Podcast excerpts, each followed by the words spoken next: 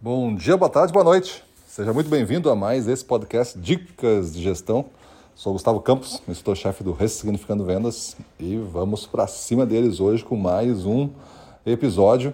E eu trago uma pergunta dessa vez, que é para a gente refletir. O que você está fazendo de diferente para aumentar as suas vendas? É uma pergunta que tanto vendedores que me escutam quanto gestores comerciais podem tentar responder pela sua perspectiva.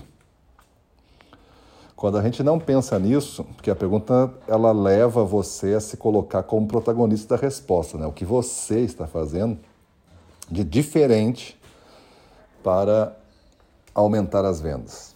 Então tem três fases, né? O objetivo é aumentar as vendas. Fase 1 um, é o que você está fazendo. E aí, essa é a fase 2, né? Estar em movimento, em ação. Mas o terceiro elemento é o que qualifica essa ação, de diferente. A pergunta leva o de diferente. Então você está fazendo várias coisas, você pode fazer uma lista, começaria a responder dessa forma. Faça uma lista do que você está fazendo. O seu processo de venda atual, como é que você organiza ele, como é que você está fazendo. Faz um inventário do seu trabalho. Eu estou fazendo isso hoje em dia. É isso que eu entrego. Eu sou pago para fazer essas coisas aqui. E aí você olha para essa lista e agora perde para você mesmo responder o que você vai fazer a mais e diferente, ou deixar de fazer algumas coisas desse lado, fazer outras do outro lado da linha, que é a linha do diferente. Você vai ter que colocar renovações, itens novos, reformulações, ou como nós gostamos aqui, no Ressignificando Vendas, né? Você vai botar ressignificações. E aí sim você vai ter um conjunto diferente de coisas que você vai começar a implementar e vai ver se isso vai refletir aonde? Nas maiores vendas. É assim que a gente faz grandes mudanças né, dos nossos clientes, a gente faz desta maneira. A gente faz primeiro provocando o que, eles estão fazendo, segundo, provocando o que, que eles podem fazer, e terceiro, adicionando o que eles nem sabem que podem fazer. Então é uma, um trilho que a gente vai indo, dificuldade por dificuldade, vencendo.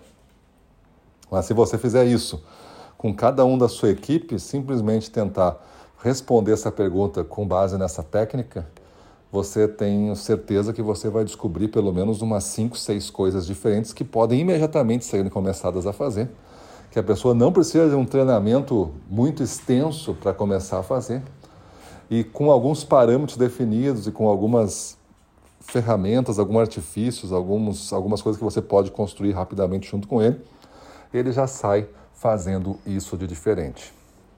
Você pode olhar para o mix que ele vende, você pode olhar pela maneira que ele apresenta, pela ordem que ele faz a, a apresentação, pelo tipo de cliente e pela logística que ele atende esses clientes, pela motivação e energia que ele chega, pelo nível de serviço que ele agrega, pelo discurso de venda que ele adiciona.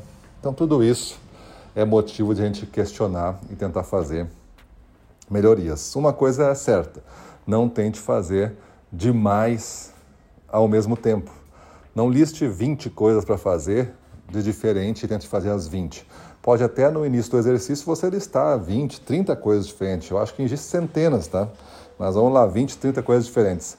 E aí você escolhe as 3, 4 ali que você pode combiná-las e fazer alguma coisa de diferente agora. Quando elas estiverem sendo feitas, você analisa que resultado está tendo.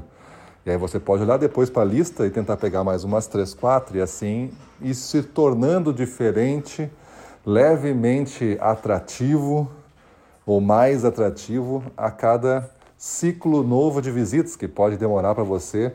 Às vezes um ciclo novo de visita pode ser considerado três meses, quatro meses. Então, nesses três meses eu visitei o cliente umas dez vezes, mas vou fazer uma mudança só depois de fazer esse ciclo completo. E aí você organiza uma nova mudança, avalia os resultados, e assim vai indo.